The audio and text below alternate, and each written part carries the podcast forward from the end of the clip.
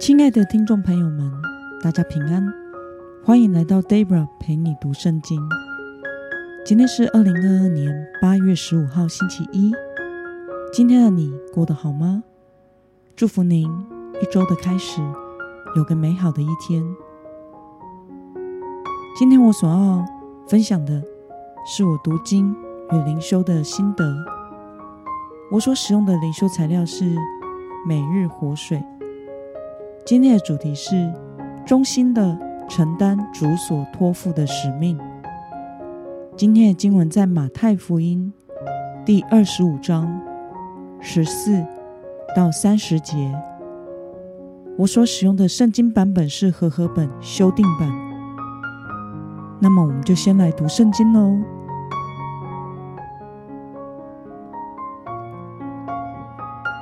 天国又好比一个人。要出外远行，就叫了仆人来，把他的家业交给他们。他按着个人的才干，给他们银子，一个给了五千，一个给了两千，一个给了一千，就出外远行去了。那领五千的，立刻拿去做买卖，另外赚了五千。那领两千的，也照样。另赚了两千，但那领一千的去掘开地，把主人的银子埋藏了。过了许久，那些仆人的主人来了，和他们算账。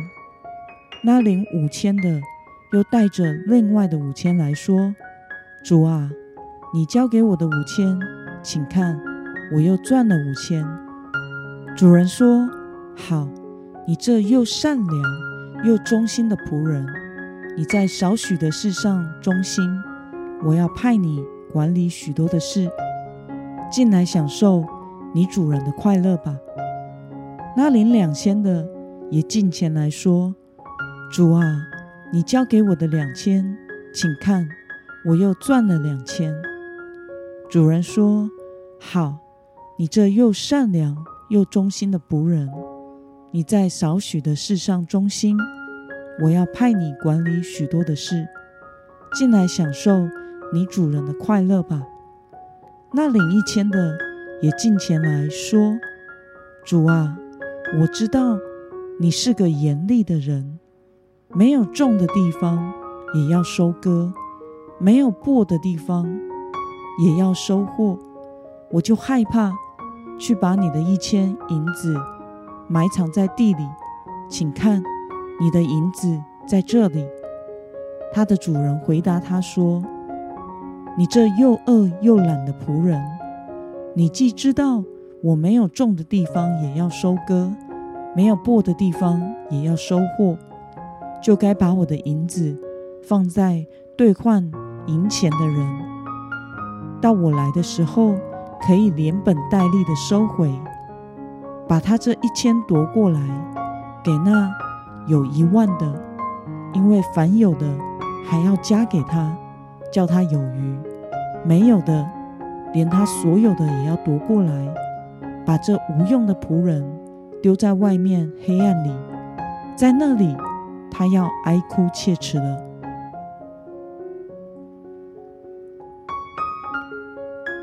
让我们来介绍今天的经文背景。在今天的经文中，耶稣透过按照才能受托付的比喻，来说明要使用主所赐的资源、恩赐与才干，为主再来的日子做准备，努力的做工。让我们来观察今天的经文内容：从主人那领到五千、两千与一千后。三个仆人各自如何行动呢？我们从今天的经文十六到十八节可以看到，那领五千的仆人立刻拿着主人给的钱去做买卖，另外赚了五千；那领两千的也照样如此行，另外赚了两千。但那领一千的仆人却去掘开地，没有使用。主给的银子，而是把他们挖个洞埋藏了。那么远行回来的主人如何评价这三个仆人呢？我们从今天的经文二十一、二十三以及二十六节可以看到，主人称那领了五千又赚了五千，以及领了两千又赚了两千的仆人为善良又忠心的仆人，而主人称那领了一千元。但是却没有使用，拿去埋藏起来的仆人，为又饿又懒的仆人。让我们来思考与默想：为什么主人要责备并且惩罚那领一千的仆人呢？在今天的比喻中，主人从外地回来之后。称赞了借着做买卖获利的那两位仆人是善良又有忠心的仆人，因为这两个仆人顺从主人，不是被动的被主人要求去做的，而是积极主动的去运用资源管理主人的家财，使主人获利。但是反观那拿一千银子的仆人，却找了借口。向主人辩解，怪罪主人是严厉的人，说自己是因为害怕主人，所以才把银子拿去埋藏起来。他不但误解了主人交给他们钱财的本意，更是将自己所要承担的风险看得比主人所交办的任务更为重要。因此，主人就把他所有的夺走，交给那善良有忠心的仆人。并且要将他丢到外面去。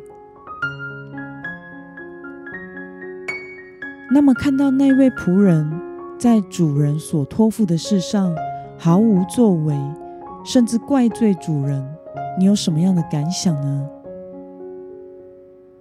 我想从我们的始祖亚当夏娃犯罪开始，当罪性进入了人的本性之后，人类就开始凡事不断的找理由。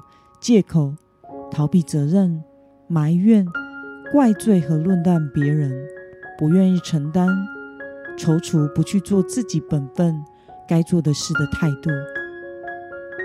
但是，身为基督徒的我们，因着耶稣基督的救恩，使我们得以脱离那救人的本性，成为新造的人。借着天天亲近主、读神的话语、认识神。祷告求神帮助，使我们的生命得以渐渐改变更新。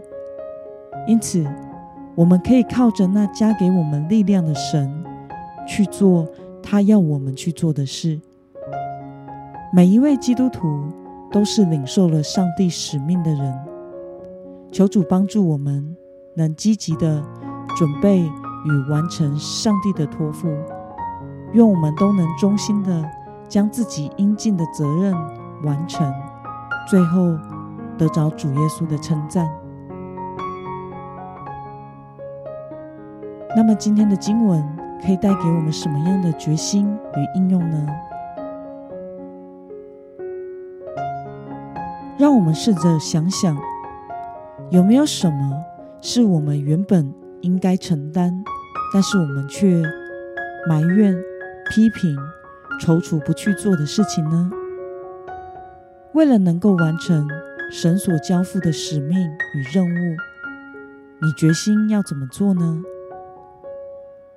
让我们一同来祷告。亲爱的天父上帝，感谢你透过今天的经文，使我们看见了你对于那三位仆人的评价。有两位。